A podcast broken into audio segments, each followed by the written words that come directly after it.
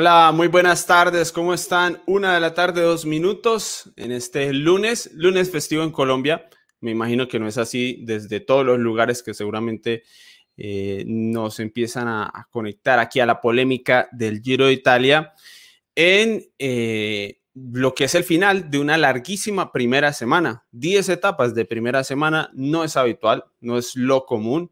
Así que, bueno, lo hemos tenido en el Giro de Italia. A mí personalmente se me hizo eterna esta semana porque creo que fue una semana que casi todos los días nos dio algo de qué hablar, nos dio una noticia y eso hizo que para mí fuera una semana especialmente larga, eh, lo cual es positivo para la carrera, con todo y que no tuvimos alta montaña, algo eh, que caracterizó esta primera semana del Giro. Le doy la bienvenida a todos los que se conectan, a los que empiecen a hacer la audiencia fiel aquí de la polémica del Giro, Oscar Mejía Rivas, gregario de lujo, eh, que me cuenta algo que, bueno, ya más tarde les puedo comentar. Oscar me acuerda de ese tema durante el programa y les comento un poco.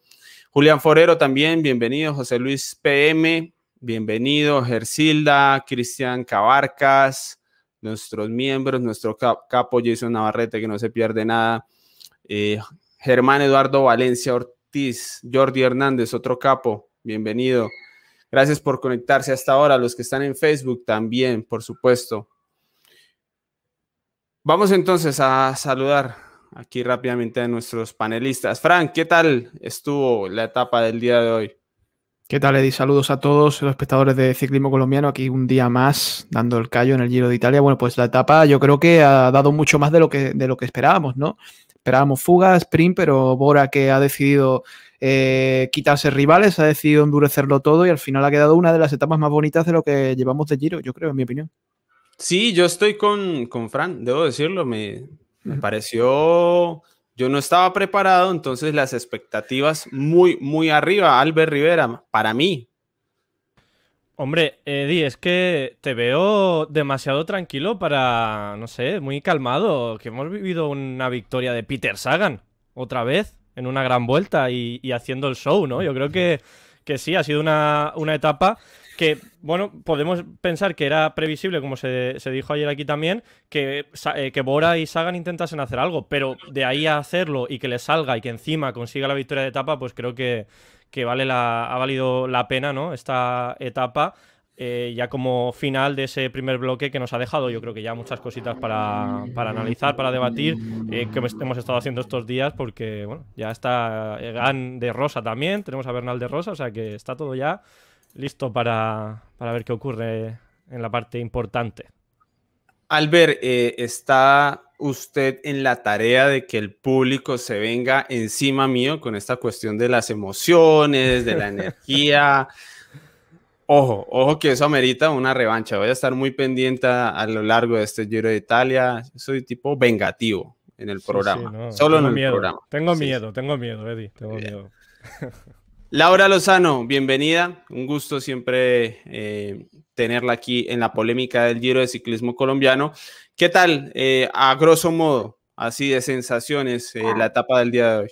Hola Eddie, a Fran, a Albert y también a todos los seguidores de Ciclismo Colombiano. A grosso modo, mi grosso modo siempre termina siendo como muy extenso, entonces para mí también una etapa eh, muy emocionante. estoy emocionada con la victoria ayer de Egan y hoy con uno también de mis corredores favoritos que es Peter Sagan. Entonces, pues creo que más contenta no puedo estar y pues de, debatirlo hoy con ustedes en este, en este gran día. Bien, muy interesante, la verdad. Eh, no sé la gente, voy a ver la gente en el chat cómo, cómo estuvieron hoy con, a ver, con, con, la etapa en general, si se esperaban un tan, tanto, la verdad, porque tuvimos, es decir, nosotros creo que hicimos una gran previa Ayer yo vi algunas personas sorprendidas en algunos medios y demás, pero si ustedes siguen la polémica del Giro, estaban al tanto de que esperábamos, esperábamos el trabajo del Bora. Yo lo que no esperaba, para hablar de un primer eh, momento muy entretenido, eh, si bien fue después de lo del Bora, es ese sprint de Ebenepool y Bernal. Creo que ese para mí fue el momento que me hizo, eh, me cautivó en este día, la verdad muy, muy espectacular, ver a dos, dos favoritos pelearse por un segundo de esa manera, ¿no? Eh, además, un sprint que no es convencional, un sprint muy sufrido, muy largo, seguramente lo tuvieron que entregar todo, muy vistoso desde el helicóptero, Fran, eh, los dos, la verdad, haciendo un grandísimo esfuerzo. Y se antoja una batalla que es la soñada, la verdad, hoy, hoy ilusiona ese, ver ese sprint intermedio, no pensar que van a pelear cada cosa de esa manera. Sí, señor, es el duelo, es el duelo de este giro, es Renko Benepul Bernal, Bernal Renko Benepul, hoy lo hemos vuelto a ver y ha sido al final un detallito, porque al final ha sido un segundo de diferencia que, que, no, no, vale nada luego de cara a la general, pero ya es un detalle y es, es, que, es que van a pelearlo absolutamente todo, es que no se van a dar tregua y que yo creo que cada etapa que haya ocasión va a haber leña entre estos dos y, bueno, me ha, parecido, hoy me parece que, que, lo de Renko ha sido espectacular, no porque sea mi favorito, sino porque es que eh, la, la arrancada de gana ha sido salvaje.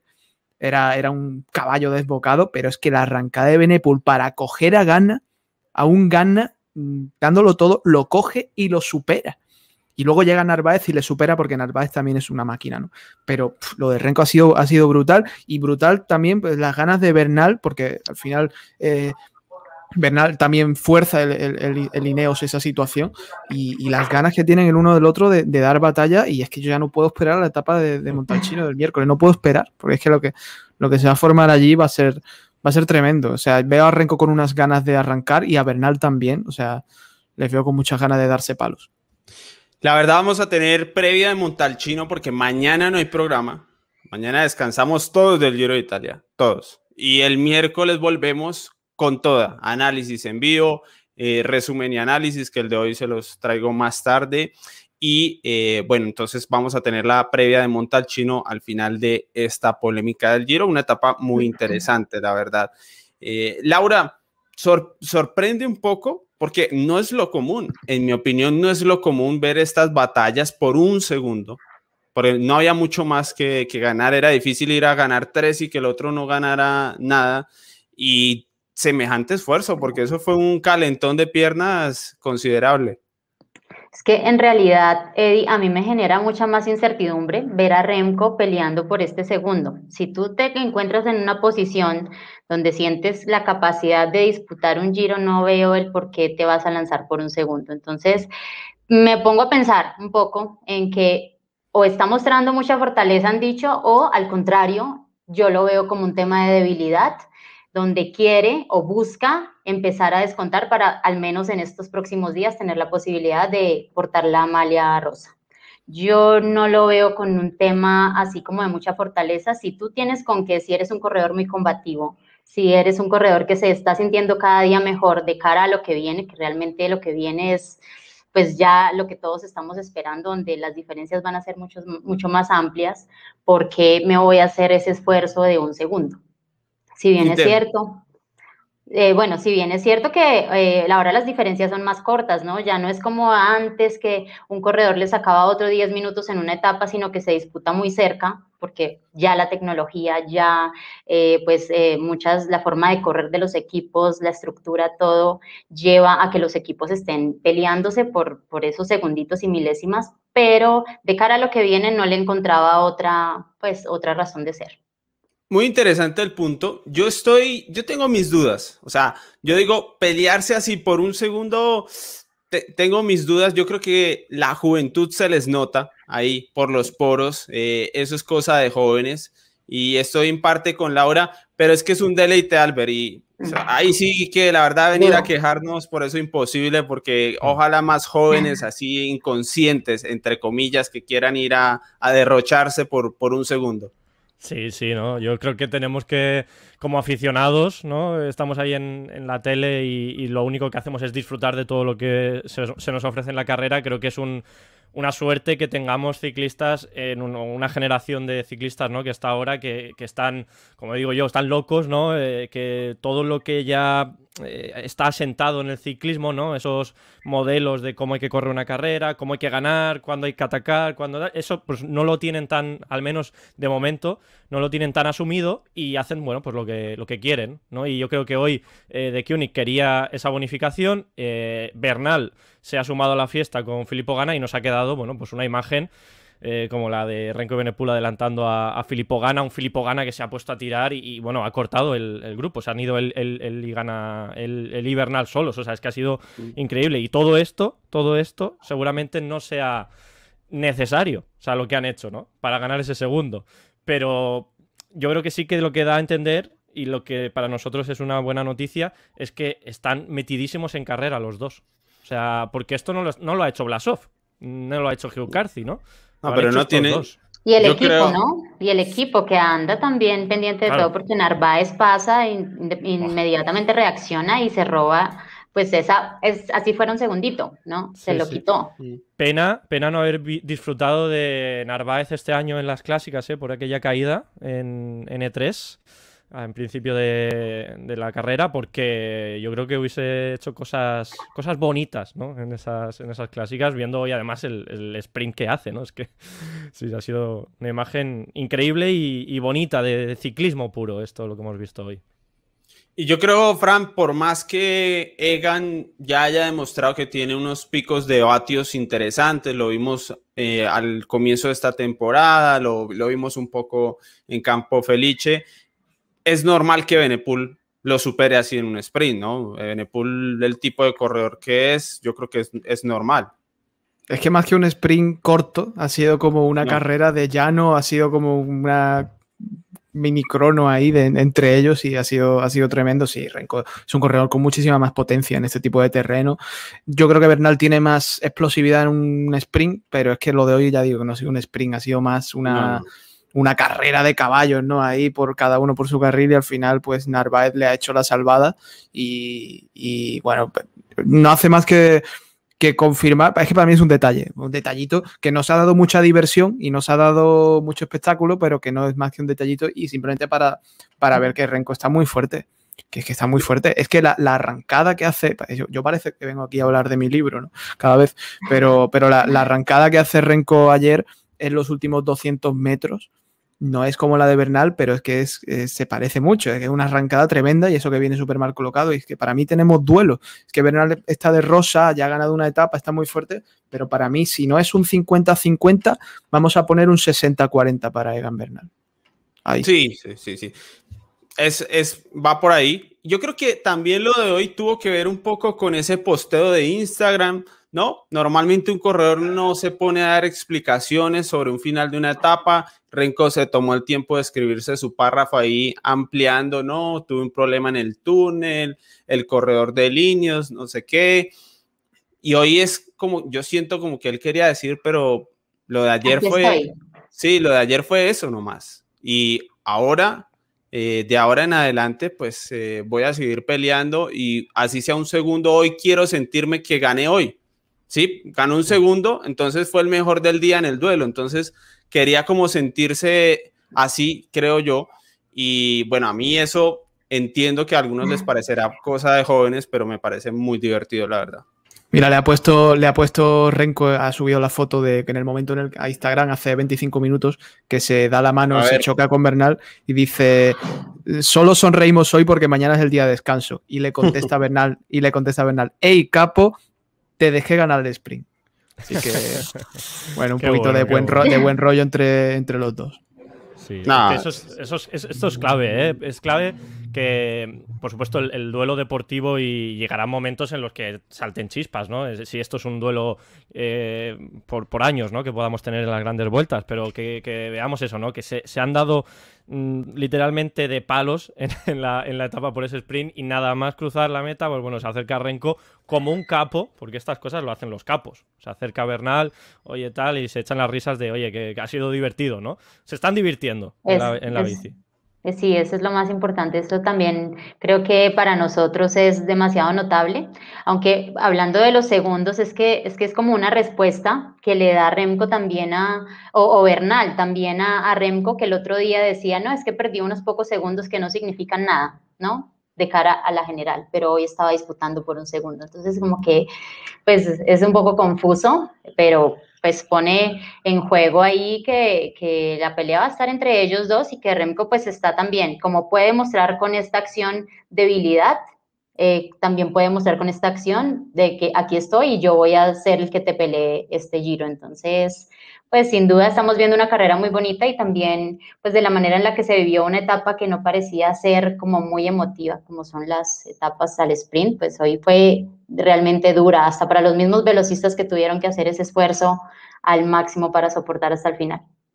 Yo que no había visto, la verdad, eh, porque hace 25 minutos es el momento en el que preparo todo el programa, no había visto y estoy gratamente sorprendido. Eso es, eso es sumarle a, todo esto, la verdad, porque normalmente en Instagram no vemos ese tipo de cosas para, para este deporte. Y bueno, yo creo que es parte también de la nueva generación. Son cosas que traen la nueva generación. Muy interesante, la verdad. Eh, ojalá, yo siempre lo digo, ojalá esto perdure. Necesitamos que perdure por un, buen tiempo.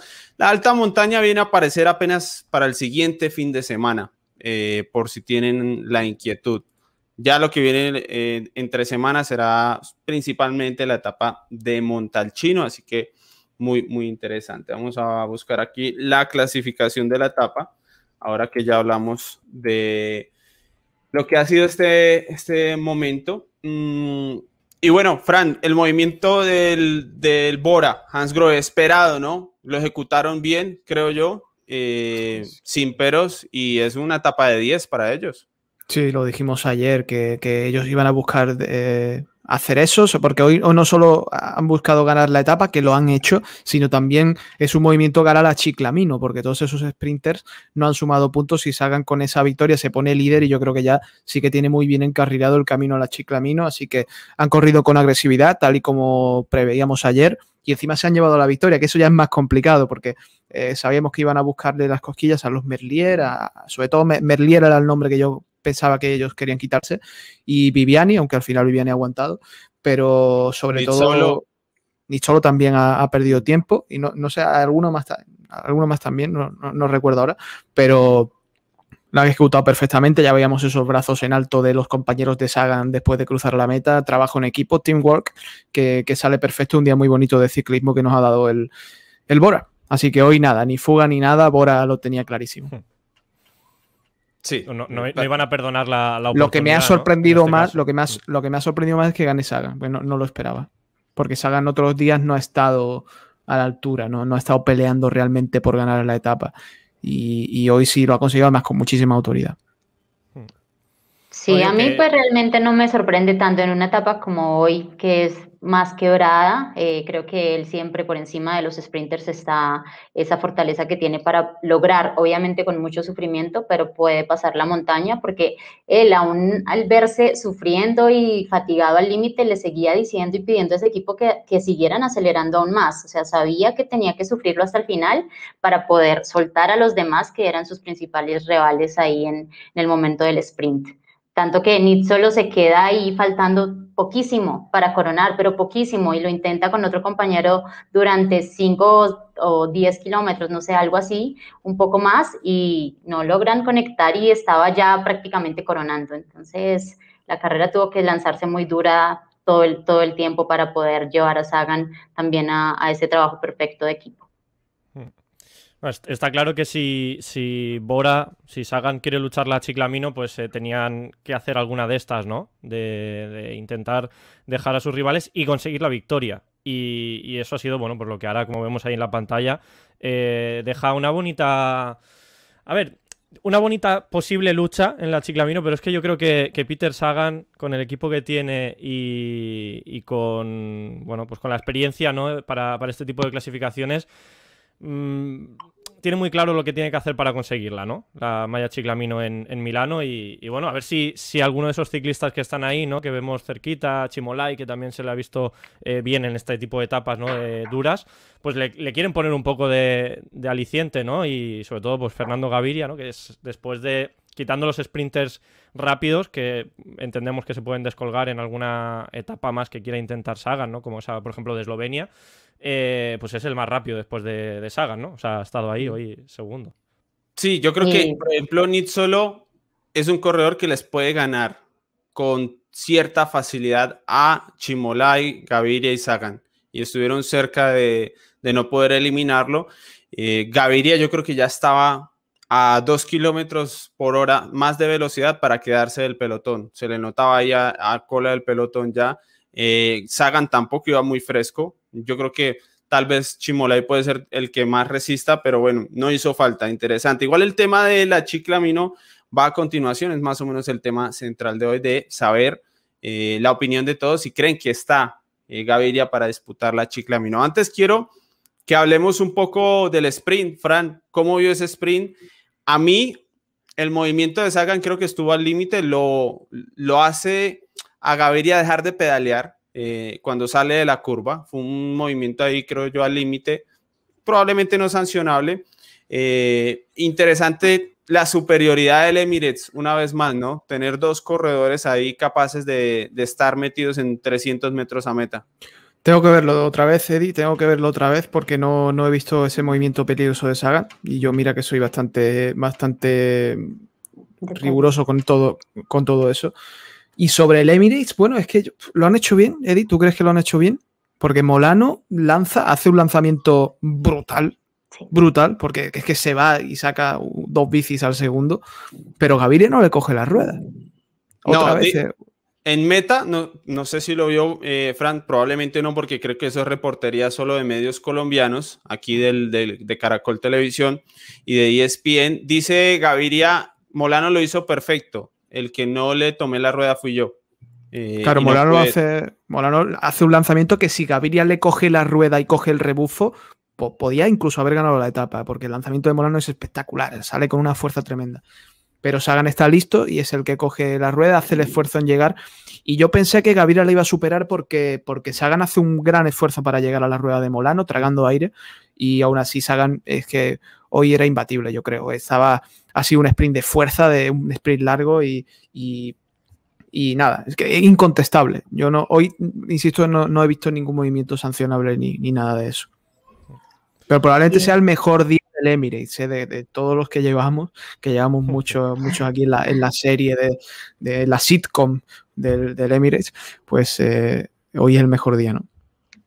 Sí, igual para mí, Molano lo hizo a la perfección. Sagan creo que estaba, como lo dice Frank, intratable, estaba, era superior el día de hoy. Sin embargo, pues Molano también le cuesta un poco el, el desgaste que tuvo que hacer eh, en estos días, la caída, todo esto, pues ya en estas etapas se empieza a sentir y de igual forma se ve luchándola, o sea, él está comprometido, no solo con, con, una victoria para él, sino para su equipo y pues ahí va, vamos a ver si en algún momento pues ya le resulta, pero pues Sagan tenía ese puntico de más del trabajo perfecto que había hecho el equipo, ya estaba, ya había soltado a los demás, es un corredor que sabe eh, ser contundente en las llegadas, sabe definir, entonces pues la experiencia ahí también de, de, de, ganar tanto, ¿no? De esa manera del trabajo en equipo, todo esto pues viene a marcar gran diferencia. Igual, como dice Eddie, lo de los movimientos, eh, yo tampoco vi como nada eh, raro, sin embargo sí escuché mucho hablar sobre que habían muchas curvas también en la llegada, ¿no? Entonces pues en algún momento no creo que haya sido un movimiento de agresividad o pues simplemente pues de, de pronto se mueve para evitar alguna caída, porque sí hubo un corte en el final también, entonces pues evitando esto creo que, que pudo darse ese movimiento. Hmm. El, el movimiento que, que, creo que te refieres, ¿no, Eddie? Es el, el que hace justo en la, en la, última curva, ¿no? Ya sí, entrando a, al salir de la última curva. Sí, y, bueno, lo que hace Sagan es, eh, eh, bueno, ya está adelantando, ¿no? A, Molano, bueno, ya está haciendo el, lanzamiento del sprint, que justo lo estoy viendo aquí ahora otra vez repetido. Y da como un bandazo un poco yendo de, de derecha a izquierda, ¿no? Hace ahí un, un gesto un poco eh, digamos, peligroso, pero, pero porque es fruto de cómo se estaba. Cómo, cómo, estaba situada la meta, ¿no? Porque está justo después de la curva. Entonces era muy, muy complicado que, que Sagan pudiese seguir una línea recta totalmente, ¿no? Yo no, no, no, no creo que sea sancionable ni, ni mucho menos, pero. Mmm, tampoco creo que haya influido en el resultado de, del sprint de Gaviria, ¿no? Porque luego se ve en la recta ya final, esos eh, 100, 100, metros, ¿no? Más o menos que habría, que no, no es capaz de por potencia adelantar a Sagan. O sea, esto es un sprint donde perfectamente se ve que la potencia de, de, Sagan, en esta etapa al menos, es, mm, está por delante de la de, de la de Gaviria. O sea, se ve claro, ¿no? O sea, se ve como no lo puede, no lo puede superar. Me recuerdo también a, por ejemplo, Groenewegen en la primera etapa al sprint, ¿no? Que se veía como que estaba cerquita ahí de, de Metlier, pero en ningún momento se le veía con la fuerza, la potencia de poder sprintar para ganar. Entonces yo creo que hoy Gaviria ha hecho todo lo que tenía en las piernas y ha sido un segundo puesto. No, es que está claro que el máximo de vatios de Gaviria está tocado, ¿no? Sea por la baja de peso, por el tipo de preparación que haya hecho, es claro que ese pico está eh, distante de lo que ha sido su mejor pico de vatios, porque normalmente Gaviria era un tipo más rápido que Sagan. Eh, era lo, acostumbrado a ver eh, y le cuesta, le cuesta bastante, porque hoy la condición era favorable. O sea, estar todo el tiempo a rueda de Sagan es favorable para el sobrepaso. Hay gente en el chat planteando un debate. A ver. Si Molano está más fuerte que Gaviria. No. No. Para mí, para mí eh, es que de hecho, ese la lanzamiento que hace hoy, yo creo que el tema, eh, vamos a leer este super chat, Carlos Correa, a propósito, que es el mismo tema, dice, sí se movió y con ello paró a Gaviria, pero no adrede dice Carlos Correa sobre el movimiento de Sagan. Pueden ver la repetición. Lo, como ya Gaviria estaba superando la rueda trasera de Sagan, cuando hace el movimiento, Gaviria tiene que dejar de pedalear en un instante. Eso cuenta, pero sí puede ser que la potencia no le alcance, no le alcance. Yo tampoco creo que le alcanzara, porque después igual quedó muy lejos. Eh, iba a decir que lo de Molano, yo creo que desde el helicóptero se ve que la aceleración es brutal de Molano. Y yo creo que es que él no, no tiene la costumbre del lanzador, porque un lanzador tiene que hacer una aceleración progresiva. Entre más progresiva es, mucho mejor, porque hace menos daño a las piernas del sprinter. Eso es algo que han explicado grandes lanzadores como Richese u otros. Y lo de Molano hoy parecía incluso un ataque, más o menos. Un sprint, sí. Exacto. sprint, sí, sí. Es, pero, estuvo, pero, no, pero, no salió, pero no salió del todo mal porque abrió un hueco mm. sobre Sagan y Sagan mm. tuvo que hacer pues eh, el control, o sea, tuvo que llegarle, entonces lo más normal sí habría sido que, que Gaviria lo hubiera sobrepasado en el final. Sí, sí es de esa manera. Le sale perfecto, le sale perfecto la jugada. Cuando yo lo vi en vivo, yo digo, bueno, está bueno ese ataque. Yo no dije lanzamiento, yo, bueno, está bueno ese ataque porque lo obliga lo obliga a Sagan a, tener que ir por él antes de, probablemente, y Gaviria a rueda de Sagan pues lleva, lleva ventaja, ¿no? Eh, pero es eso, yo creo que Molano está más para esas cosas y no para lanzar, porque sigue siendo para mí más sprinter que, que lanzador. No sé si su futuro va a ser como lanzador, pero de aquí a que esté ya curtido en el tema, pues pasará, pasará tiempo. Eh, así que bueno, yo igual creo que es todo Gaviria hoy, que no se gane es todo Gaviria, porque igual Molano le entregó las condiciones perfectas y, poco más que hacer. Aquí nos dice Juan Sebastián Campo, que espero sea el ciclista de ese nombre, que es sprinter en, en nuestro país, joven, dice ha mejorado en su vida y por ende se pierde un poco de potencia. Así es, es lo, es lo que creemos, pero yo creo que más que un poco, un pocón. yo creo que la, la diferencia cuando es ese, esos dos segundos de máxima, creo que ya, ya es notoria, ¿no? Pero, pero bueno, eh, no sé si esto pueda servir para encontrar triunfos en otro lado, Fran. No sé qué es mejor, recuperar la potencia del 2018 por ahí, o esta versión puede igual ser funcional para mundiales, eh, para carreras más duras. Esa es la duda que ahora tengo con Gaviria. Es que yo esa relación de gano en esto pero pierdo en lo otro como si esto fuera un videojuego de que puedo subirle aquí, puedo bajarle allí, tampoco me la creo. Yo creo que Gaviria simplemente no ha vuelto a estar en la forma en la forma que estuvo en el año 2018 cuando fue líder del Tour, ¿no? Y, porque ya entonces era un ciclista que no era un sprinter, no era Kittel, o sea, que, se queda en cualquier subida, ya era un ciclista que, que en muros se defendía, que sprinter versátil. O sea, yo no, no, lo, no lo veo como, como nos lo ha dicho nuestro amigo, eh, que no recuerdo, Juan Sebastián Campo. O sea, yo creo que simplemente no está en la misma forma o, en que entonces. Interesante. No sé si Albert está de acuerdo, le parece que no es que sea esta otra versión, sino que sigue siendo una versión menos poderosa o eh, de menor nivel que la que conocimos en 2018, por ejemplo. Hmm. A ver, yo creo que, está claro que no está al mismo nivel, ¿no? Que en el 2018, pero... Y también ha aumentado mucho el, nivel de los, rivales. O sea...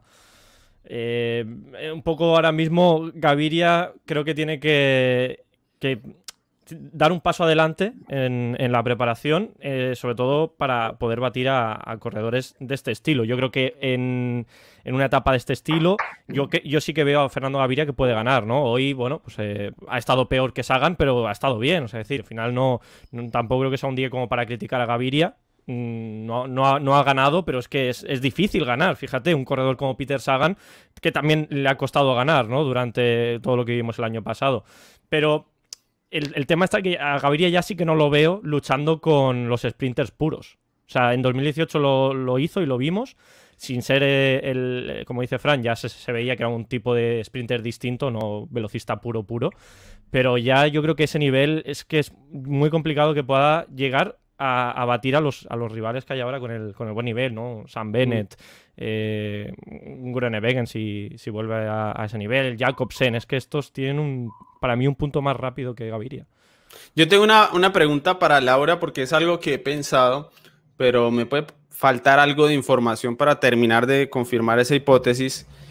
Gaviria seguramente después del arranque de temporada y de cara al Giro se le dijo de parte del equipo, de Machino, demás, bueno, hay que bajar de peso, hay que mejorar la condición porque lo que vimos en Milano San Remo, que tan pronto asomó el pollo, no sé si en Chipresa, creo que fue Chipresa, me parece, muy pronto en la carrera aflojó. Y eso era un mal indicio de su condición y como lo ve uno de estética hacia lo que está en el giro, pues cambió mucho. Es posible, o sea, es fácil de decir, listo, voy a bajar dos, tres kilos, cuatro kilos y no equivocarse y de pronto no pasarse, porque yo siento que hay una posibilidad de que se haya pasado en la baja de peso, que haya perdido masa muscular y por ende potencia máxima. Sí, pues eso ya depende de la forma tan progresiva o tan radical en la que haya sucedido. Lo ideal siempre sería poder estar al, peso que es, con el porcentaje de grasa que es, sin perder la potencia, sin perder la fuerza, porque independiente de todo, entre más rápido muevas el cuerpo manteniendo la misma fuerza, pues obviamente vas a tener una ganancia. Pero eh, si fue de forma muy radical, si fue de forma muy brusca, él sí va a tener una pérdida considerable, bastante considerable de potencia. Pues sin embargo también lo va a hacer sufrir menos y tener menor gasto energético en, las, en la montaña. Entonces al final de cuentas va a llegar un poco más fresco también al sprint. Entonces depende de cómo pues se gestione este proceso pero pues eh, creo que ya se ha visto también en los mismos ciclistas de pista, ¿no? No necesariamente necesitas tener las piernas de, pues, del triple de una persona, de un ciclista normal para poder ser el más rápido, ¿no? Entonces eso se ha ido pues mejorando y, y científicamente se ha ido comprobando que no hay necesidad de ser tampoco el más corpulento para poder ser veloz. Bien, muy interesante ese tema, la verdad es bastante fisiológico, específico de la academia y bueno, lo podríamos conversar con alguien más. Antes de ir con la pregunta, eh, para que la vayan preparando en el chat y aquí eh, quienes me acompañan de si Gaviria está para disputar la Chiclamino en este giro frente a Sagan, tengo una recomendación para ustedes si están buscando estrenar uniforme, reemplazar el que ya no luce nada bien, una marca colombiana. Aizen Sport, que tiene esta línea que está muy pronto a salir, la Pro X Plus.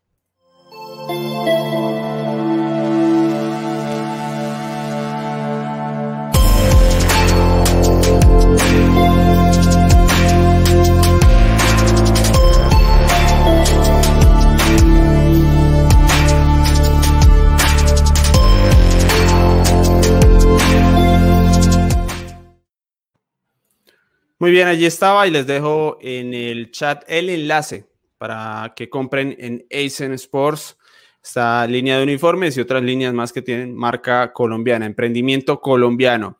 Bien, nos dejan un super chat de Camilo Nivia quien es eh, miembro de nuestro canal de YouTube. ¿Cuántas oportunidades tienen los velocistas para atacar o sprintar por puntos?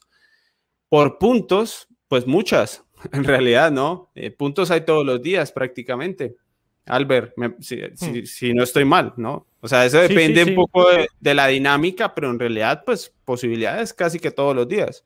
No, claro, les queda la, más clara que tienen los sprinters, es esa etapa totalmente llana entre Ravenna y Verona, que, es la etapa número 13, que si no... Viernes. Eh, el viernes, eso, el, jueves, el viernes, el viernes.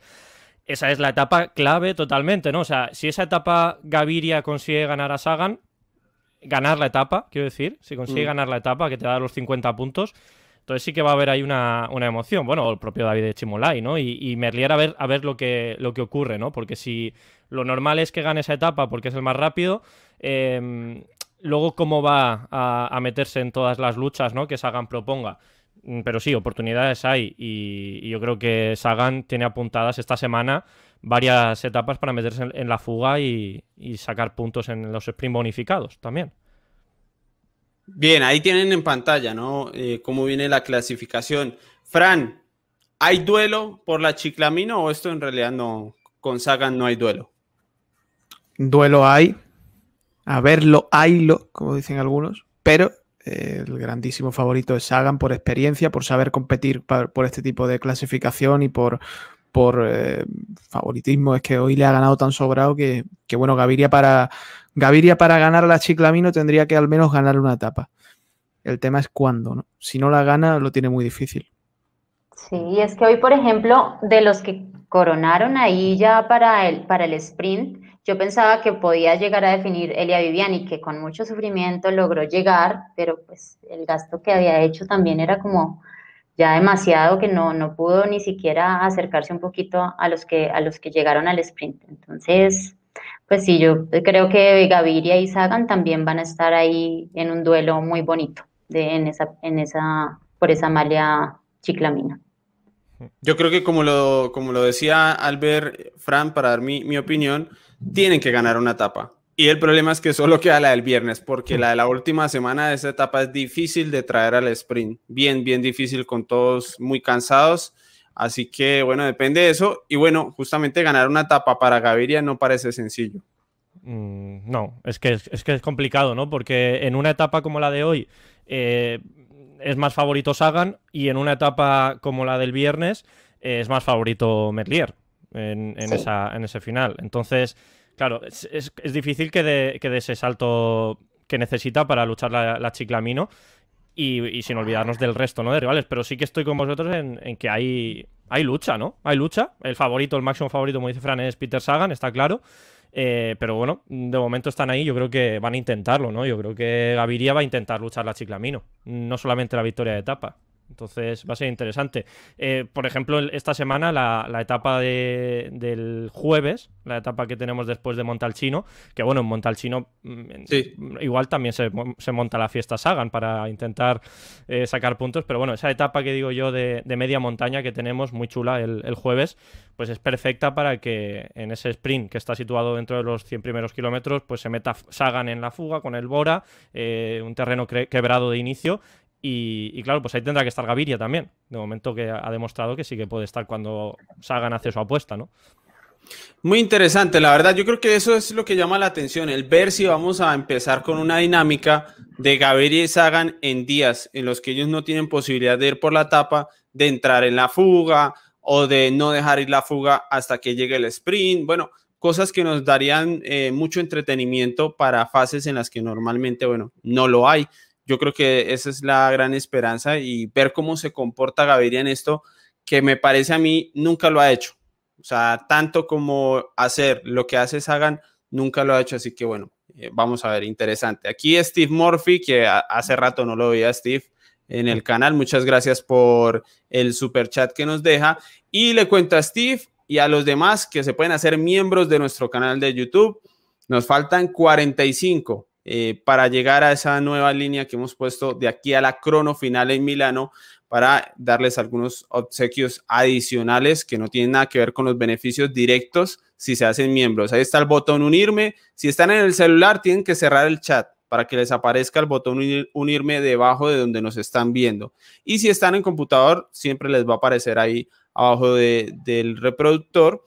Simplemente tienen que ver qué nivel les gusta más. Cada nivel tiene eh, sus propios beneficios, sus propias ventajas y el precio también va cambiando. Gregarios de lujo, segundas espadas y capos. Con todo esto nos ayudan a seguir creciendo. ojalá tener la polémica del Giro en el Tour de France sería muy importante, pero bueno, siempre hace falta el factor económico para que podamos seguir adelante con estos contenidos. Así que en, está en vuestras manos, como dirían mis compañeros aquí de la polémica del Giro, el poder tenerlos una vez más. Eh, bueno, creo que hasta ahí nos llega el tema de la etapa de hoy. No sé si algo más quieren añadir. Yo creo que ha estado, estado bien. Y me gustaría, antes de hablar de Montalcino, eh, poder, poder eh, hacer un balance de la semana. ¿no? ¿Cómo les parece? Eh, ¿Qué tema les llamó la atención de, la semana? Una semana larga. Eh, a mí lo que más me llamó la atención, les cuento, es la sensación que se tiene de que la carrera ya está, ¿no? Que la carrera ya está puesta en la general.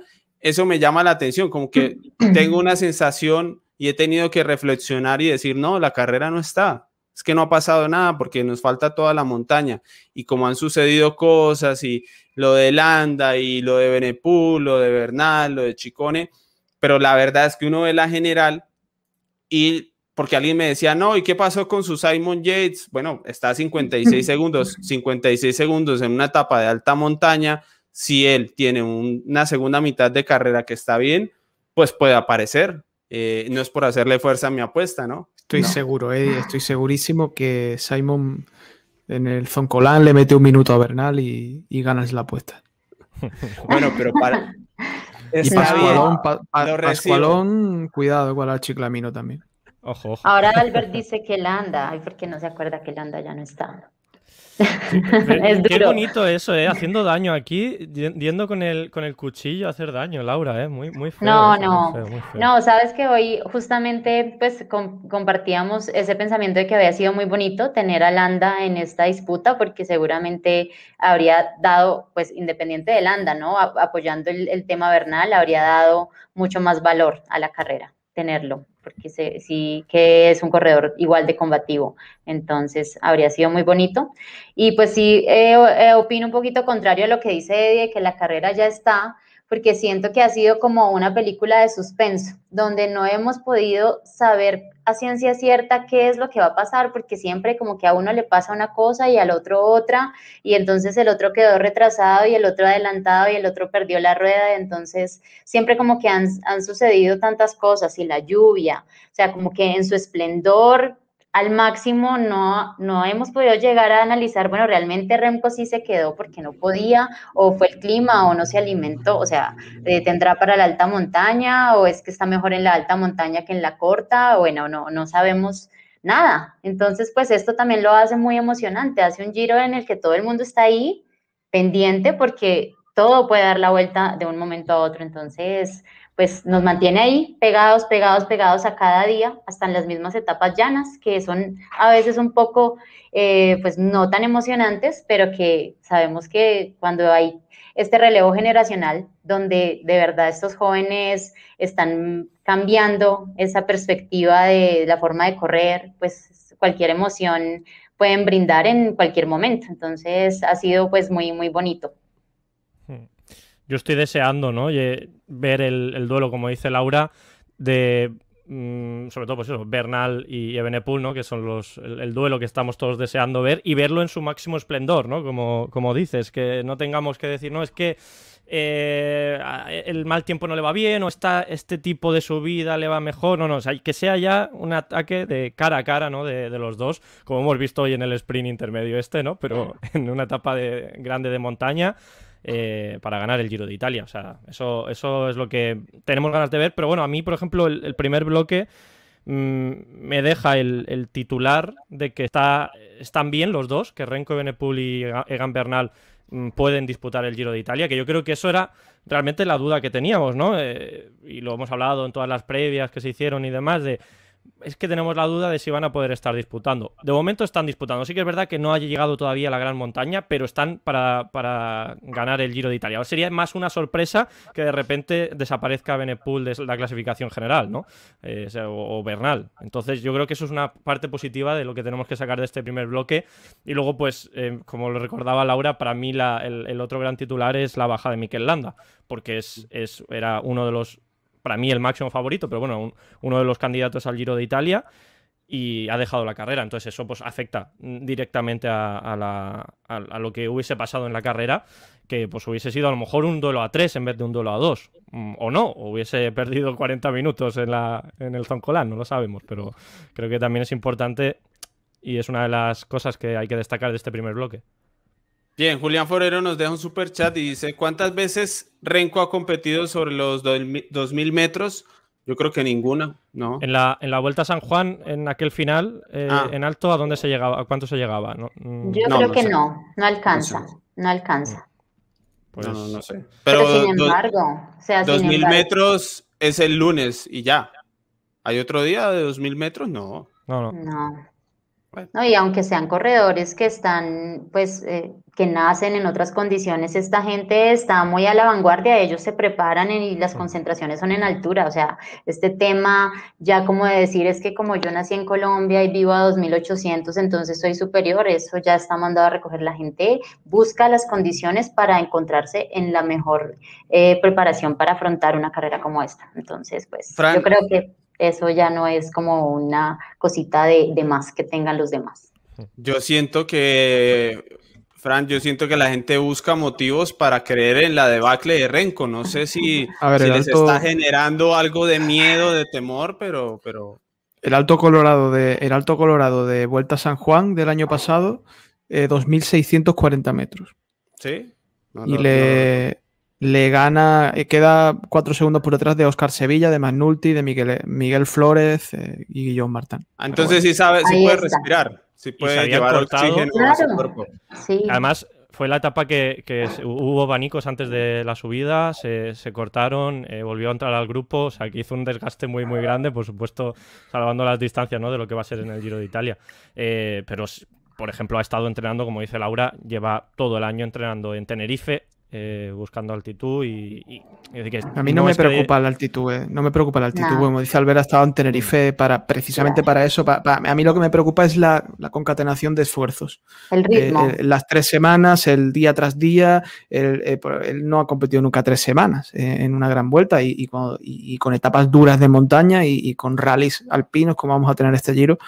Eh, a mí es lo que me preocupa. Creo que es el único punto que podemos decir eh, que es preocupante. Hombre, porque ya estamos dando por hecho que es normal que un chaval que lleva eh, de, sin competir desde agosto, sin ningún día de competición en 2021, se plante en el giro y sea el segundo máximo favorito. Que eso no es normal. O sea que para mí Renko, venga de donde venga y esté haciendo lo que esté haciendo, me parece una gesta. Y como gane el Giro, será una gesta, o sea, pero no del ciclismo, sino del deporte, o sea, a nivel global. Me parece tremendo y lo estamos dando por normal, ya, nadie lo comenta, ¿no? sí, tremendo. es que prácticamente todos los días, Frank, todos los días lo comenta. Y prácticamente Egan tampoco es que tenga el mayor ritmo de carrera, ¿no? Él también como que se enfocó mucho en su preparación, que tuvo que ser pues muy detallada, muy minuciosa para obtener el ritmo, porque es que me acuerdo, por ejemplo, en una concentración que tuvimos en, Richmond, en, estábamos en, el almuerzo con Rigo Berturán y decía Rigo, más que la altitud, es importante el ritmo de carrera, ¿no? Porque tú puedes tener todo el oxígeno, pero cuando las piernas no te giran, o sea, tú estás lleno de, de ganas, y, pero no, no vas, no puedes pedalear rápido. Entonces creo que eso de haber llegado en esa condición a esta carrera sin haber competido, eso es lo que más lo sorprende. Y, no solo de, Remco, sino también de Egan, porque pasó mucho tiempo sin competir. Yo decía, pero ¿cómo es posible que vaya a afrontar esta carrera sin ritmo? Pero ahí están, cambiando. les, les tengo una pregunta puntual. ¿Ustedes creen en esta teoría tan arraigada sobre todo en la afición de que los colombianos si se va más arriba de 2.000 metros tienen como una ganancia, una ventaja clarísima frente a los europeos. Antes de que me respondan, aprovecho para recomendarles aquí eh, este libro. que me equivoco. Lina Bonilla, que está en el chat, por favor, pronto regresemos a, la producción, que me equivoco aquí. Eh, no, no lo encontré. Bueno, aquí está. Muy bien. Egan Bernal y los hijos de la cordillera. Eh, ya algunas personas me han escrito por Twitter de que sí, Eddie, empiece a leerlo. Está, está chévere el libro de Guy Roger, traído por la diligencialibros.com y es un recuento desde los 50 hasta el triunfo de Gambernal en el Tour. Entiendo que si gana el Giro, o sea, piensan hacer una nueva edición con una actualización y eh, entonces el martes, mañana, perdón, ya estamos para mañana, eh, voy a sacarle el tiempo, la verdad. Aquí les dejo el enlace. Recuerden utilizar el código si van a comprar el libro Ciclismo Colombiano en minúscula y pegado. Ciclismo Colombiano como código ahí cuando ya tengan lista la compra lo utilizan y eh, bueno, de esa forma además ayudan a la Fundación Esteban Chávez porque para ellos van las regalías del autor de este libro. La próxima semana les voy contando honestamente qué me parece, qué, qué opinión tengo sobre este libro. Eh, entonces, ¿quién quiere? ¿Quién lo tiene claro? Albert, que veo que anda sin, sin micrófono silenciado. No, no, estoy, estoy preparado. Listo. Em, la, la, pregunta era, Eddie, se me, ha olvidado. ¿Es real que los colombianos ah, sí, sí, vale, a más de 2000 em, tienen una ventaja clara solo por estar a más de 2000? Sí. A ver, yo creo que sí. O sea, a ver, hay un, un tema que es fisiológico que, les hace mm, bueno, tener unas cualidades mejores, pero también es verdad que, como decía Laura, yo creo que se han mejorado ya tanto, se ha avanzado tanto, se han eh, normalizado tanto los entrenamientos en altura y, luego el impacto que tienen en, la carrera. ¿no? Hay ciclistas que entran en altura y, cogen el ritmo enseguida de, la, carrera, saben aprovecharlo. Hay otros que les sienta mal unos días, pero luego siguen, eh, sí que sí tienen esa mejora. Entonces yo creo que existe esa, esa diferencia, ¿no? Pero no es determinante. O sea, puede ganar un Tour de Francia, puedes ganar un Tour de Francia sin haber nacido en Colombia o sin haber nacido en altura, ¿no? En, este caso.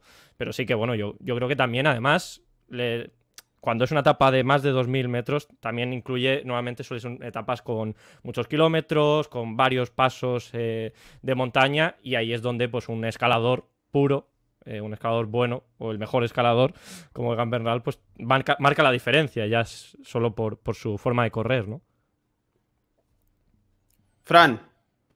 Yo creo que es una. Uy, perdón, que me he pillado bebiendo agua.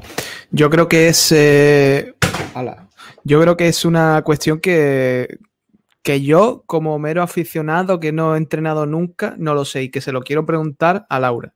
Porque yo no he, entrenado nunca en altura, siempre se ha dicho que, como ha dicho Albert, es algo fisiológico de costumbre, de algo que queda. Siempre se hablaba, por ejemplo, en fútbol, cuando va a Argentina a jugar a Bolivia, ¿no? Que Messi no juega bien en la altura porque no está acostumbrado, es lo único que...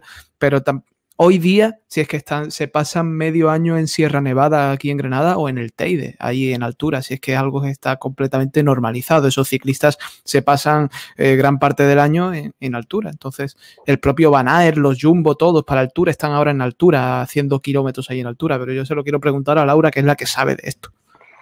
Bueno, Frank y a Eddie y a todos, ¿no? El principal beneficio del entrenamiento en altura sobre el rendimiento, pues en teoría, es que eh, a medida que aumenta la altura, disminuye la disponibilidad del oxígeno debido a una presión, eh, una menor presión en el aire. Entonces, esto que hace que el riñón tenga que aumentar su producción de EPO, de eritoproyectina, no natural.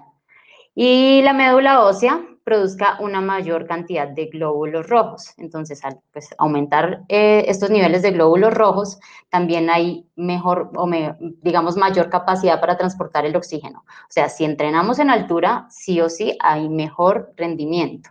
Pero ya en este nivel de ciclistas profesionales es que nosotros eh, tenemos las mismas posibilidades que cualquier otro ciclista del World Tour, o sea, de transportarse, de cambiar de, lugar y poderse entrenar y preparar. Esto sí necesita un periodo de adaptación, pero pues obviamente se puede hacer con ese mismo periodo. Ellos, yo que estuve viviendo en Bélgica un tiempo, yo decía, pero aquí ¿dónde están los ciclistas? ¿Cómo entrenan los ciclistas? Pues no me encontraba ningún ciclista pues no están ahí, no están en ese frío, no están en, ese, en esas condiciones, están en otro lado preparándose, entonces ellos llegan, preparados igual a los mismos colombianos que por fortuna tenemos nuestra casa, nuestra familia, donde está la altura, pero los que no salen a buscarla.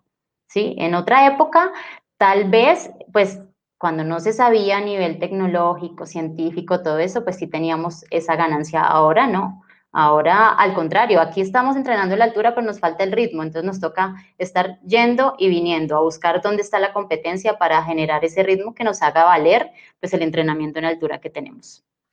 Muy bien, allí estaban las opiniones eh, para que estén enterados. Yo, por lo que veo de los resultados, por lo que veo de las carreras, no encuentro una tendencia clarísima, o sea, una tendencia que a mí me diga, sí, es que es así, que cuando se pasa de 2000, un colombiano escalador que está de décimo cada vez que hay un final en alto, entonces pasa a ganar, o que pasa de quinto a ganar. Yo no lo veo tanto así, la verdad. Yo creo que depende en últimas de la forma, de la condición. No lo tengo tan claro, pero es muy debatible. Se ha debatido bastante y bueno, como lo dicen, eh, es, es, claro que mm, los europeos pues se van habituando cada vez más y cada vez menos tenemos etapas de, de gran altitud. También creo que eso ha cambiado bastante con los problemas que se tuvieron en el Tour de Egan. Yo creo que pues eso es más difícil. Fidias Carreño, bienvenido como nuevo gregario de lujo a nuestro canal. Gracias, gracias Fidias. Nos quedan 44 para la crono de Milán. De momento pueden irse preparando para la maratón de hoy en ocho días con la etapa reina desde el kilómetro cero hasta el final de la carrera con varios de los que ven aquí usualmente en la polémica y del equipo de trabajo de ciclismo colombiano. Tendremos análisis en vivo, seis horas más o menos de toda la carrera por haber llegado a los 100. Así que, eh, bueno, ahí les voy contando, les voy contando. Aquí me dicen que no, que las estadísticas sí son claras. Yo, yo tengo dudas, yo creo que los colombianos han ganado en diferentes altitudes, en, en Vuelta a España, en esos finales en alto que son ahí cerca de, de altitud del mar. Bueno, hay tantas Los variables. europeos también. Exacto. Entonces, por eso es que ya acá esa, esa diferencia no es muy, a menos de que pues dijeran, bueno, si vamos a ir a correr a La Paz en Bolivia, eh, bueno, ya eso a 4.000 metros sobre el nivel del mar es realmente bien, bien complicado, ¿no? Sí. Muy bien. Yo, ahí ya sí que sería ya. Sí. sería, bueno, bueno, una, sería chulo ver a todos los mejores voltómanos de, del ciclismo allí a ver, a ver qué pasa, ¿no? A ver qué, qué Claro, ocurre. yo estuve eh, en unos Juegos Bolivarianos, eh, justamente en Bolivia, y yo me acuerdo que para ir al restaurante tocaba escalar, tocaba hacer una subidita en escaleras normal, y llegabas arriba absolutamente agotado, y eran, no sé, como subir tres pisos en una casa, por así decirlo, tanto que el, o sea, llegábamos absolutamente muertos, y el entrenador en ese momento, Raúl Mesa, que era el seleccionador, nos dijo, no, ustedes quédense ahí tranquilitos que vamos a empezar a buscar a alguien que vaya y les recoja la comida y se las lleve la- al cuarto porque es un desgaste que no es necesario, es que realmente era asfixiante. Entonces me decía, cada esfuerzo se paga el doble en altura, ¿sí? Por eso aún así tiene uno que ser mucho más estratégico como en los movimientos. Yo todas Pero- estas cosas, todas estas cosas de los glóbulos rojos que ha explicado Laura antes, la- lo aprendí cuando la operación Puerto, que hacían unas Sí. infografías muy interesantes en los periódicos de aquí explicando por qué ocurría esto, por qué se hacían las transfusiones de sangre y todo, todo aquello. Ya, no, dejo en claro porque veo que en el chat no les gusta mi posición. Yo no, no estoy diciendo que entrenar en altura no sirva o que estar en altura no sirva. No, estoy diciendo es que a la hora de competir, que los nativos tengan una grandísima diferencia frente a los que viven en, en el nivel del mar, como son la mayoría, belgas, eh, bueno, la mayoría viven al nivel del mar en Europa. Eso es lo que yo tengo serias dudas, porque la gente dice, lo veo mucho en los comentarios de YouTube, ojalá llegue la etapa donde no sé qué, para que nuestro colombiano dé salto de calidad y ahora que no puede con ellos, ahora sí pueda. Eso es lo que yo... Y pues, yo tengo- tenía en mi mente que podía llegar a ser así, porque cuando yo me voy a correr a Europa, escaladora, colombiana, viviendo en Bogotá, y veo cómo las que son de allá y que viven a 100 metros sobre el nivel del mar me pasan por un lado a una velocidad impresionante en el que yo pensaba era mi terreno, ¿no? Entonces ahí te das cuenta que eso no es tan así y que pues realmente no es la mayor ventaja. Hay condiciones en las que uno sí se siente mejor que en otras. Obviamente, si tú naciste en un lugar donde el clima es eh, frío, templado, te vas a sentir mejor en esas condiciones en carrera, pero eh, no quiere decir que eso limite o ya sentencie que el día que va a ser calor, que no es tu mejor día, ya vas a estar mal, ¿no? O sea, un corredor que va a ganar tiene que defenderse en cualquier condición. Así como le decía Egan, independiente de ser un corredor colombiano, como lo hemos visto defenderse de bien con la lluvia, con el clima, con el terreno este rato, porque pues realmente eh, pues, tiene que ser todo terreno y estar a punto para cualquier situación. Eso es, yo creo que esa es la gran conclusión y por eso Egan Bernal se va posicionando como un muy buen vueltómano porque demuestra muchas cualidades más allá de esperar a que la montaña esté en altitud y ya está.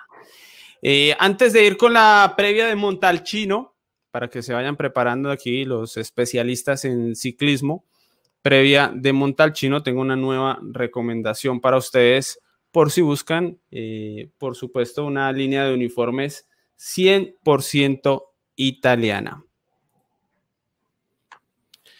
Atención, últimos días que todo Santini tendrá el 15% de descuento. Aprovecha hasta el 18 de mayo, o sea, hasta mañana, tanto en compras web en www.148miles.com como en compras físicas en los cuatro locales que tiene 148miles en Bogotá. Una pregunta que les hacen desde 148miles para ustedes, ¿cuál es el jersey más codiciado del ciclismo? Ellos tienen un candidato es el mayor arco iris del campeón del mundo UCI que hace Santini desde 1988 y que pueden comprar también en 14 miles con descuento del 15% por eh, si les interesa el mayor de campeón del mundo eh, que este año se va a hacer en Flandes, el Mundial de Ruta. Recuérdenlo porque por ahí tenemos conversaciones previas a cada polémica. Hay ganas entre la a cola del pelotón y ciclismo colombiana de Mundial de Flandes, pero bueno, nos falta un rato largo, hay que ir día a día, apenas vamos con el Giro. Hay que ir entrenando, hay que prepararse ¿eh? para, el Mundial. Que hay que hacer. Si, si vamos, Eddie, hay que hacer todos los muros ahí de, de Flandes, ¿eh? Y Fran también. Fran también. Eh, con la bici he subido haciéndose todos los muros de. Yo voy a probar, voy a probar todas las cervezas de Flandes. pruebas? Las papas fritas con la cerveza. Ni con tres mundiales acabamos, Fran. La verdad. Yo te, lo dije ayer, si alquilamos tú y yo una mountain bike, nosotros lo hacemos con la mountain bike. Y esta gente con la de carretera. A mí me suena la e-bike. Me gusta. Ah, también. La pereza, no, no, no. Sí, sí, sí. Me gusta mucho. el coche escoba, el coche escoba. No lo había pensado, ¿eh? lo del iBike, pero... No, sensacional. Eso es un gran invento, de, los buenos inventos, la verdad. A ver, aquí eh, Camilo Nivia nos deja un super chat, dice... Y a propósito de seguir así el duelo Bernal-Evenepoel, estaríamos ante la mejor vuelta del año. Va, cortica, respuesta cortica, porque ya estábamos, aunque bueno, ya vamos con la previa Montalchina, pero cortica. La mejor vuelta del año va a ser el Tour. Mm, lo has dicho tú, Eddie. La verdad que Benepul Bernal, si es hasta Milano, difícil que en el Tour puedan contra un, duelo así, la verdad. Eh, porque es un duelo de dos corredores tan jóvenes pero opuestos, ¿no? El Kroner, el escalador puro y hasta Milano, sí estaría difícil, la verdad, vencerlos. No sé, Fran y Laura, ¿cómo lo ven? No, el tour va a ser infumable, Eddie. O sea, yo lo tengo claro. O sea, lo tengo claro desde que se presentó el recorrido. O sea, el tour va a ser horrible, horroroso. Así que vamos a disfrutar de este giro. Al final la vuelta es lo que es. La vuelta siempre nos ofrece más o menos un espectáculo similar cada año y siempre es divertida, ¿no? Ah, con sus pros y sus contras. Pero el Giro es que tiene una pinta este duelo, es que tiene una pinta, es que son gente que corre de forma diferente. Es que alguien duda que que Bernal va a intentar destrozar la carrera de Nelson Colán. Es que alguien duda de que Renko va a intentar emboscadas en cualquier etapa de, liarse la manta a la cabeza. Montalchino, ya tenemos Montalchino ahí para. Montalchino no, Montalchino no.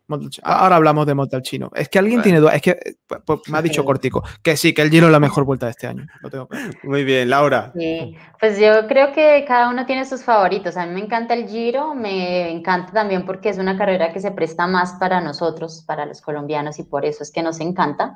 Eh, mientras que pues el Tour realmente obviamente el recorrido y todo es para corredores más explosivos, de media montaña, donde hay más poderío de los equipos. Como lo dice Frank, esto pues tiene movimientos diferentes, se corre diferente, la lucha y el duelo se, se muestra de una forma pues como más emocionante. Entonces a mí sin duda pues el Giro y si lo llega a ganar Egan Bernal pues no hay tour que lo, que lo pueda bajar para nosotros, ¿no? Para el mundo pues siempre va a ser el tour. Ah. Eh, creo que pues igual el tour es el tour a nivel ya mundial. Bueno, El- ahí está. El tour, Eddie, un, un dato rápido. El, el tour siempre, por ejemplo, nosotros en el, en el podcast eh, también hemos hecho análisis eh, diarios, ¿no? Normalmente del tour. Al final, el Tour de Francia siempre es. Están los programas del Tour de Francia entre los más escuchados del año.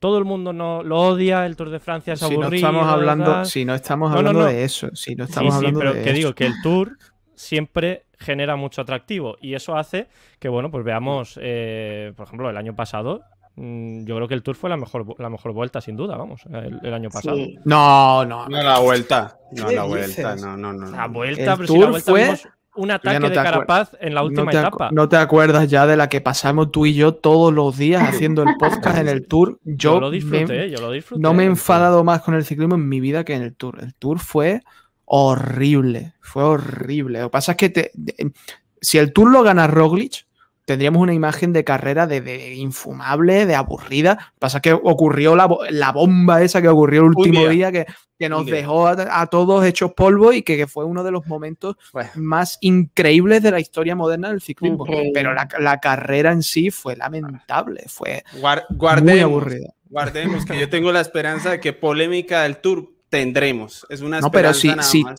Tú vas a tener audiencia seguro. Vamos Sí. a tener audiencia nosotros también seguro. Vas a tener super chat aquí, dinerito seguro. Va, Porque el tour es el tour, es así. El tour es el tour. Es. Pero Es otra, que- otra cosa es que la carrera sea bonita o no.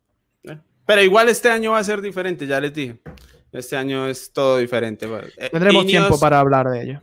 Muy bien. Aquí Mario Sábato nos deja un super chat. Dice qué lindo verlo sonreír a Eddie. Saludos capos y gran abrazo a mi compañera Lau, compañeros en ESPN. Mario, todos los días en la polémica me la paso, tiro risas todos los días. Hay que venir más a la polémica, Mario. Yo sé que el día es largo en E ESPN, pero para verme reír mucho en este programa, nunca, nunca hemos tenido un contenido tan, tan, tan He divertido. visto que varias personas han dicho, pero Ed- Eddie, ¿por qué no sonríe? Porque No, pero no- Porque se traumaron, Laura, con el análisis en vivo, eh, eh, porque Albert explotó en emociones con los 500 metros de Bernal y me hizo ver mal. Yo Entonces, ayer habría querido estar. Yo los vi un rato, pero ayer habría querido estar porque realmente, uff, o sea, es, no sé, Albert si se pudo emocionar al, al, al nivel o Sí, Frank de nosotros increíble. los colombianos, pero No, pues realmente Albert, fue, Albert, uff, o sea, grande para nosotros. Albert, Albert, grande, Albert. grande.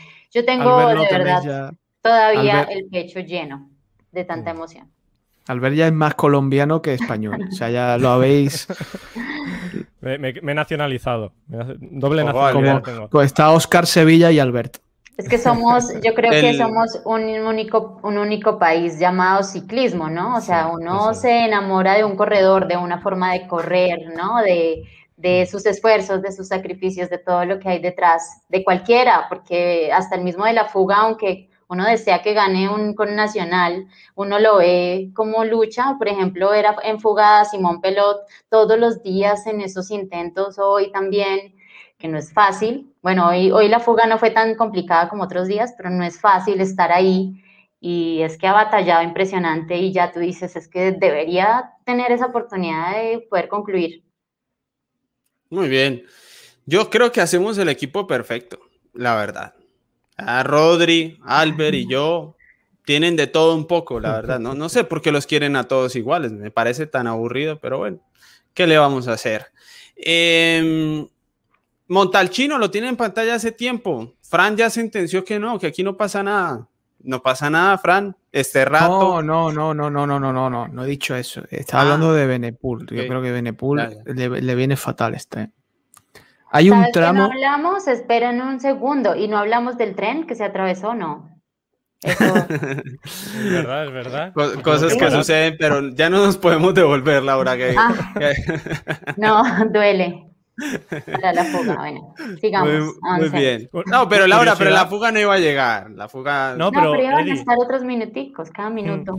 Bueno, Y es curioso bien. porque si les hubiesen cogido, o sea, si les hubiesen cogido mientras esperaba a que, a que pasase el tren, entonces les hubiesen devuelto el tiempo que tenían. Pero al no cogerles, se considera como, como una situación de Incidente carrera. de carrera. Sí, Sí, incidente entonces, de carrera. entonces, como no los llegan a atrapar, eh, es injusto, ¿no? La norma, porque si los hubiesen atrapado, sí que les, de- les devuelven la distancia que tenían en tiempo, pero eh, de la otra forma es como si tuvieras un pinchazo y, y te, re- y te retrasas. Es curioso, es curioso ese momento, sí. Bueno, entonces. Fran iba a defender Montalcino. su tesis sobre Montalcino. Montalcino, para mí empieza el Giro de Italia el miércoles. Primer día clave eh, por des- o sea, lo que hemos visto estas 10 etapas ha sido lo que en España conocemos como una tapa, una tapita, un aperitivo. Ha sido, eh, o sea, si alguien se ha perdido lo que llevamos de Giro de Italia, no pasa nada. Puede empezar a verlo el miércoles. Se puede enganchar. Hemos visto un aperitivo. Primer día absolutamente clave y donde yo creo que Egan Bernal e Ineos van a jugar a la ofensiva. Es mi tesis. Hay un descenso de 7 kilómetros en este rato. Y Ebenepul, todos sabemos el problema de confianza que tiene en los descensos después de casi matarse en el Giro de Lombardía el año pasado. Con lo cual, si son. Mm, Si son. Si tienen mala leche y quieren buscar las cosquillas a Renko, tienen una oportunidad para hacerlo. Así que yo espero, quizás soy demasiado optimista, un Ineos a la ofensiva en el día de Montalcino. Bernal ya hemos visto lo bien que anda en este rato. ¿eh? La estrada de bien que, que hizo fue impresionante y, y ayer mismamente también se puso de líder y ganó una etapa en este rato. Así que para mí, eh, en este duelo particular, Bernal-Renko, para mí es día, día de Bernal. ¿eh? Albert, Sí, yo creo que también es un, es un día para que eh, Ineos siga ejerciendo de, de capos de, de esta carrera, ¿no? Y bueno, no sé si le va mm, peor a, Renko, sí que es verdad que la parte de eh, más técnica de los descensos, pues em, podemos ver. eh, va- vamos a ver qué- qué se le pasa por la cabeza ¿no? a, a Renko en ese momento.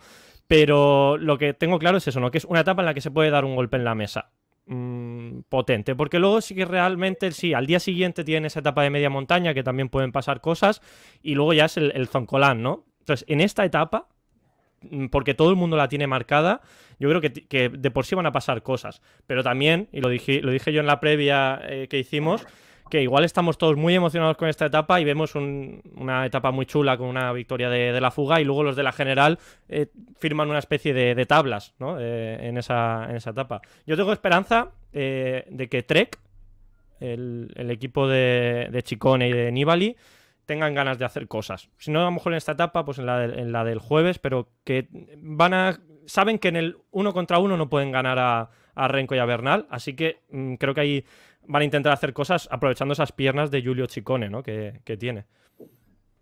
Laura. Sí, pues sin duda una etapa muy técnica. Eh, creo que aquí la ubicación va a ser clave y justamente por eso el equipo de Egan tiene que estar muy bien posicionado, llevarlo muy bien ubicado, pero pues Egan no tiene dificultad. Para mí, pues la, la va a pasar bien. Eh, creo que el Bora también puede estar ahí ejerciendo autoridad, porque creo que Sagan también es un corredor que se defiende pues a la perfección en estos terrenos. Entonces, pues eh, sin duda va a haber una batalla muy bonita. Esperamos mucho duelo, mucha lucha y pues un gran espectáculo porque pues de, de, este lado ver una etapa con tanta dificultad, con este rato, con, con estas situaciones de carrera donde no hay gran poderío como se ve de pronto en el tour, donde hay movimientos muy diferentes, pues eh, resulta ser muy emocionante y pues estamos a la espera también de cómo resulta el clima, ¿no? Que pues no, eso también puede hacer más difícil aún todo el recorrido, un espectáculo grande para los que lo ven y una lucha realmente difícil para los que están ahí en la disputa. Carlos Correa nos deja un super chat, dice, como dije en el programa de previa, Bernal va a dinamitar ahí. No sé si nos merecemos una lluvia en Montalchino, no sé si estamos nosotros para recibir tantas bendiciones del dios del ciclismo, pero bueno, si nos toca, eh, puede ser, Fran, yo no me he portado tan bien, no sé usted. ¿Has mirado la información meteorológica de Montalchino? Mm, Me gusta el día antes, días a, otros días anteriores no, porque siento que me ilusiono con nada. Prefiero el día antes, a ver si hay una verdadera posibilidad. Hay poca, pero hay. Ah, bueno. No me gustaría a mí, no me gustaría. Primero, pues porque puede ¿eh? sacar de carrera a algunos y no quiero que mm. eso suceda de entrada. De entrada quiero que pues todos lleguen sanos y salvos, que no haya, que sea como de lucha por poder en las piernas, en el cuerpo, el equipo y no tanto por las condiciones climáticas que puedan llegar a afectar. Entonces. Es un contra, es, verdad. Yo creo que esta etapa para mí está casi al nivel de la etapa reina de montaña, porque es una etapa que puede hacer demasiado daño, mucho daño. O sea, un problema a 50, 60 de meta, no, eso es para perder minutos. Ese es el poder de esas etapas de media montaña y con el esterrato y demás. Ese primer tramo de esterrato que es bajando, no, un problema ahí, una caída, no vuelven. Y hmm. de ahí a meta 60, 50 kilómetros, pues se pierde la carrera, es eso. Es, es verdad. Pero también es verdad que es una etapa en la que son los ciclistas los que tienen que hacer que pase eso, ¿no? Que, tengamos eh, diferencias de minutos o que tengamos... Eh, Albert, ¿hay alguna duda de que si Bernal está peleando sprint intermedios, abanicos, quiere entrar en fuga, uno se imagina que, o sea, mínimo lo va a intentar mucho, mínimo. Sí, sí, no. Filippo gana en, esos, mira, esos primeros 100 kilómetros, no, hasta 93, eh, ¿no? en el kilómetro 93 es cuando empieza el primer tramo de este rato. Bueno, pues me veo a, un Filippo Gana, ¿no? Eh, trabajando ahí en el pelotón ya, preparando todo lo que se va a ver después, ¿no? Sí, está claro. Pero lo que quería decir yo que esta etapa depende de que los ciclistas de la general eh, nos den ese espectáculo. Eh, por la comparación que has hecho con la etapa reina, ¿no? La de los Dolomitas, eh, es que, da igual, es aunque no quieran hacer espectáculo, van a llegar de uno en uno. Entonces, aunque se esperen, simplemente por, la dureza que tiene esa, esa etapa, van a, van a pasar cosas, ¿no? Entonces, la diferencia para mí de una etapa reina eh, con, subidas por encima de los 2.000, metros eh, enlazados, con una etapa como esta. Por eso me encantan las dos, por supuesto, pero aquí tienes que. Los ciclistas tienen que. Los favoritos tienen que apostar mm, por hacer algo. Eso es. Bueno, pues ahí está. Es que puede, puede, ser un bluff tremendo también, ¿eh? O sea que. Yo no la compararía con la, la de Cortina de Ampezzo, con la super etapa reina, porque ahí sí que sí o sí va a haber va a haber diferencias. Esta puede ser un bluff, ¿eh? que como está, muchas cosas Bernal, diferentes etapas. Eh, son está Bernal, pero, pero Bernal ya es líder, ¿eh? Ya no tiene que, igual que correr tan a la contra. No, no, no, es líder real, para mí. Ya empecemos a meternos en el cuento de que no es líder real, de a poquito. eso tú, eso tú que eres un, especulador sí tiene que correr a sacar ventaja de todas maneras, porque es, líder, pero, pero es líder, es líder, tiene ventaja, pero no la suficiente. No 14 segundos. No la suficiente frente a 14 segundos es lo que rivales. mientras Renko baja de la rampa, Laura. Para lo que baja pues de la rampa ya. Eddie, ustedes dieron oportunidad de un segundo podio después de que salió Landa, porque yo los tenía, ¿no? O sea, ya, y sí, entonces ya, ya, es, ya no se puede meter a nadie. Hemos perdido todos. todo el mundo, todo el mundo, todo el mundo tenía a Landa en el podio. No, en todas las previas. En todas las previas. Bueno, pero ya, ya te ha dicho eh, Frank que tú eres un especulador. O sea, tú no cuentas, tú no cuentas. Yates lo tengo a 56 segundos y Bernal y Evenepoel están ahí, solo necesito un zarpazo y bingo. Ya está. Estoy ahí. Solo digo una cosa, este giro con una contrarreloj más o con 30 kilómetros contrarreloj más sería la mejor gran vuelta del siglo XXI. Una crono el viernes. ¿Mm? Antes de Soncolán y Cortina. Que tenga, que salir, que tenga que salir Bernal desatado a, sacarle tiempo.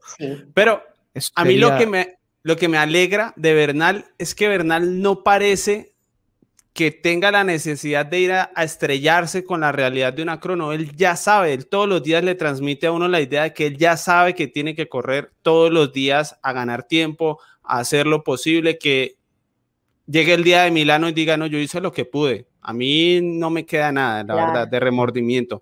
A mí me, trans, me transmite eso Bernal, que es muy bueno de él como... una, un apunte que lo han puesto aquí en el, en el chat, eh, Juan Carlos G, eh, bueno, que es desde Facebook, nos dice que Ineos eh, ha mm, reconocido esta etapa, que le ha prestado especial atención, probar un material nuevo para, para, la etapa, o sea, digamos que Ineos tiene preparada esta etapa muy bien. Y eso, bueno, pues sumado a cómo está Bernal y, demás, pues por supuesto los ingredientes son positivos, ¿no? lo único que para mí, yo, y, yo sé y, defiendo y, estoy de acuerdo que Bernal tiene que ir eh, como si llevase perdidos dos minutos, mm, vamos a poner ahí, con Renko tiene que ir en, cada etapa a intentar recuperar, ¿no? Ese tiempo que eh, supuestamente lo va a perder en la contrarreloj. Pero igual, esta etapa es muy arriesgada para realmente decir, vamos a dar el golpe a la mesa. Eso sí, si lo hace y le sale bien, puede mm, dejar muy fuera de juego a, a Renko Benepul, pero veo que hay más paridad aquí en este duelo que el que pueda haber en la etapa de, los Dolomitas o en el Zoncolan, por ejemplo, ¿no? Con, con Entonces, claro, es una apuesta que tienes que hacer de verdad, o sea, para ganar esta, para hacer daño en esta etapa. Bueno, eh, les cuento para ir cerrando, mientras si tienen algo más para comentarme, me, me van diciendo, pero para ir cerrando, les cuento el miércoles, análisis en vivo desde las 8 de la mañana, justo antes del primer tramo de este rato, junto a Albert Rivera. Y la emoción nos la trae Rodri Sabato, aunque a este paso yo creo que Albert Rivera va a terminar de narrador. Nos transmite mucho, la verdad, Para, para, los finales. Eh, Muy bien. Yo solo, yo solo celebro así y ya está.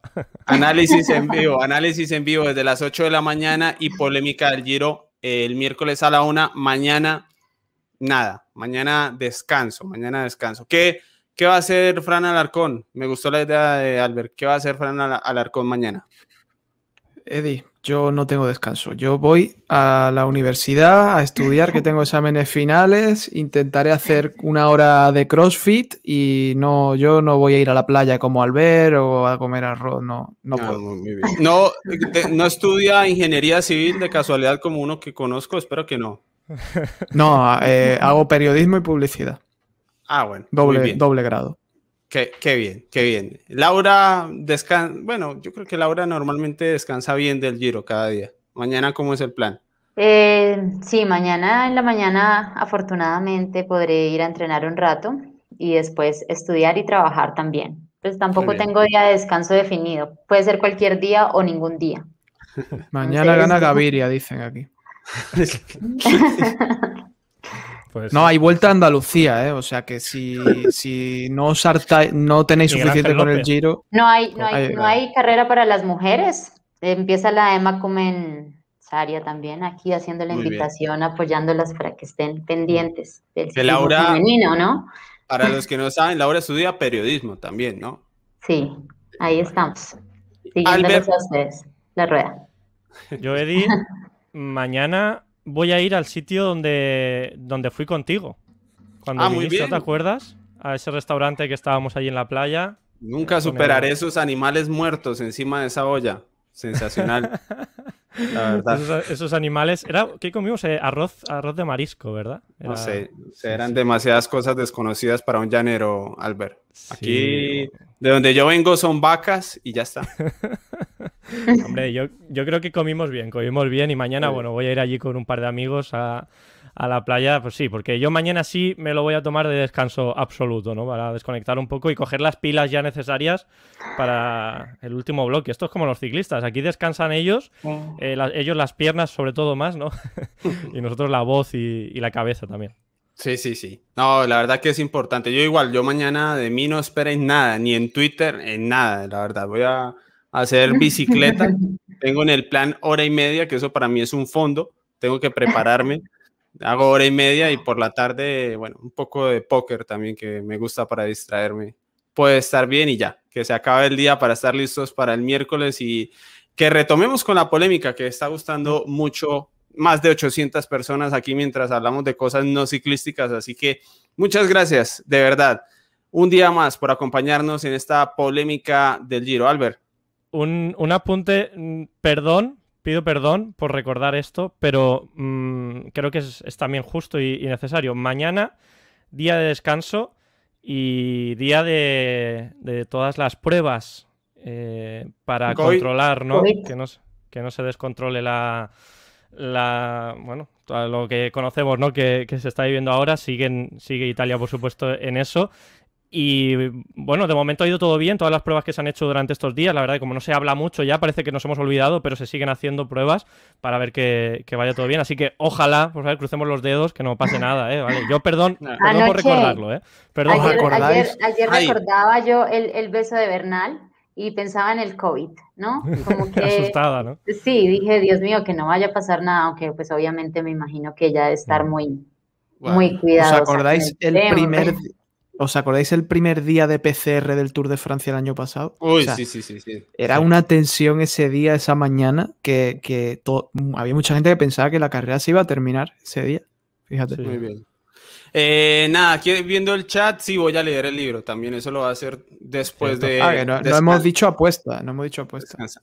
Ah, cierto, cierto, cierto. Para quien me está diciendo que cuando rodada en el Oriente, por favor, me hablan, me buscan en Instagram, Eddie Jacome, o en Twitter, Eddie Jacome, me escriben al interno. Los tengo ahí disponibles porque me interesa la rodada en el Oriente porque es planito. Como me gusta a mí, aquí estoy cansado de estas montañas, entonces, por favor, al interno en Instagram o en Twitter. Favorito para mañana, pues Para pasado mañana. Ah, pasado mañana, sí. Es que es un día que, que no existe aquí en, en el Giro. Eh, está Giulio difícil. A ver. Giulio Ciccone. Yo es mi favorito. a ver, Laura, Fran. Para mí, eh, Bernal. Mm, Gorka, Gorka Izaguirre. Bernal no es mala apuesta, pero yo me voy con Peter Sagan para el día de mañana. Eh, del miércoles, perdón, perdón. El miércoles. Ahora sí, muchas gracias. A ver, veo por aquí Bernal, Damiano Caruso, Betiol, dice Jacobo Hidalgo. Chicone, dice Kevin Ángel, que es buena apuesta. Hoy Bueno, escuché, ahí- ahí un datico, hoy escuché que Bernal se estuvo preparando, o sea, probando diferentes tipos de ruedas, de, bueno, de perfiles, de todos los, los terrenos absolutos para la Estrada de Bianchi para esta etapa. Entonces, de la mano de Oscar Sevilla, que estuvo ahí como apoyándolo en eso. Entonces, pues yo creo que sí le va a apuntar a este tipo de Interesante. Ah, el canal homónimo, sí, hay, hay una gente que se llama ciclismocolombiano.com, no podemos hacer nada, lo sentimos mucho, para nosotros también es fastidioso eh, que nos confundan eh, con el contenido que hacen ellos.